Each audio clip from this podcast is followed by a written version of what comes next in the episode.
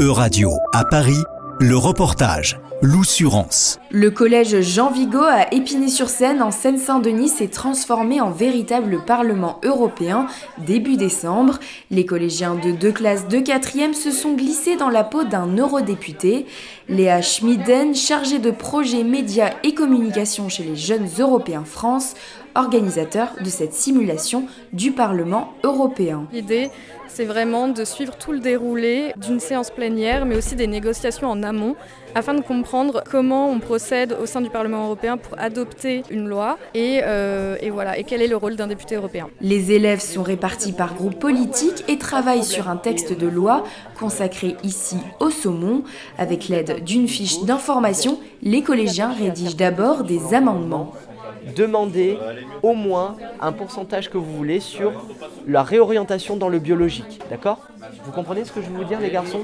Alors, proposez le pourcentage que vous voulez, mais vous êtes ZILEFT, vous devez obliger les entreprises à prendre leurs responsabilités. Alexandre Schoen, professeur d'histoire et géographie, coordonne l'événement. Ça fait 8 ans que l'on fait ces exercices de simulation de Parlement européen d'abord au collège en Vigo et maintenant ça s'est étendu à énormément de collèges en Seine-Saint-Denis. C'est un projet pilote qu'on a lancé il y a 8 ans, parti sur le constat que les thématiques d'euro-citoyenneté étaient essentiellement abordées dans l'éducation euh, nationale, déjà de façon très réduite, et surtout que euh, tous les projets faits sur la question de l'Union européenne étaient plutôt faits dans des collèges, on va dire, de secteurs davantage aisés. C'est quand je suis arrivé ici, euh, il y a 8 ans, j'ai fait ce constat que l'éducation prioritaire ne travaillait jamais les questions d'euro-citoyenneté, alors que c'est un support justement pour instruire d'autres sujets didactiques et pédagogiques, puisque par exemple dans mon établissement scolaire, le quartier d'Orgemont, qui est un quartier de grand ensemble assez modèle, on va dire, en Seine-Saint-Denis, a un taux d'abstention aux élections européennes qui est de plus de 81%,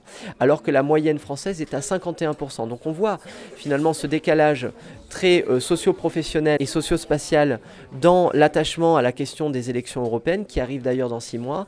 Et donc c'est l'opportunité à la fois de forger l'euro-citoyenneté des élèves et aussi après qu'ils puissent parler aussi à leurs euh, parents et c'est souvent ce qui marche, c'est-à-dire qu'il y a aussi un caractère très euh, ruissellement, si je puis m'exprimer ainsi, sur les parents. Il est maintenant l'heure pour ces collégiens de négocier et de trouver des alliés. Nous aimerions vous dire que le saumon, c'est très très mal pour la santé, car c'est la partie préférée de Mohamed. Moi j'aime bien parce que ça nous permet de communiquer entre nous, de, enfin ça me fait passer dans, la vraie peau d'un député et on dirait je suis...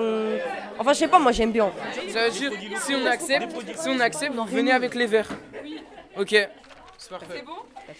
Vous serrez la main C'est parfait. Voilà, c'est fini, c'est fini. Voilà, merci. La séance est levée, mesdames et messieurs les députés. C'était un reportage de Radio à Paris, à retrouver sur euradio.fr.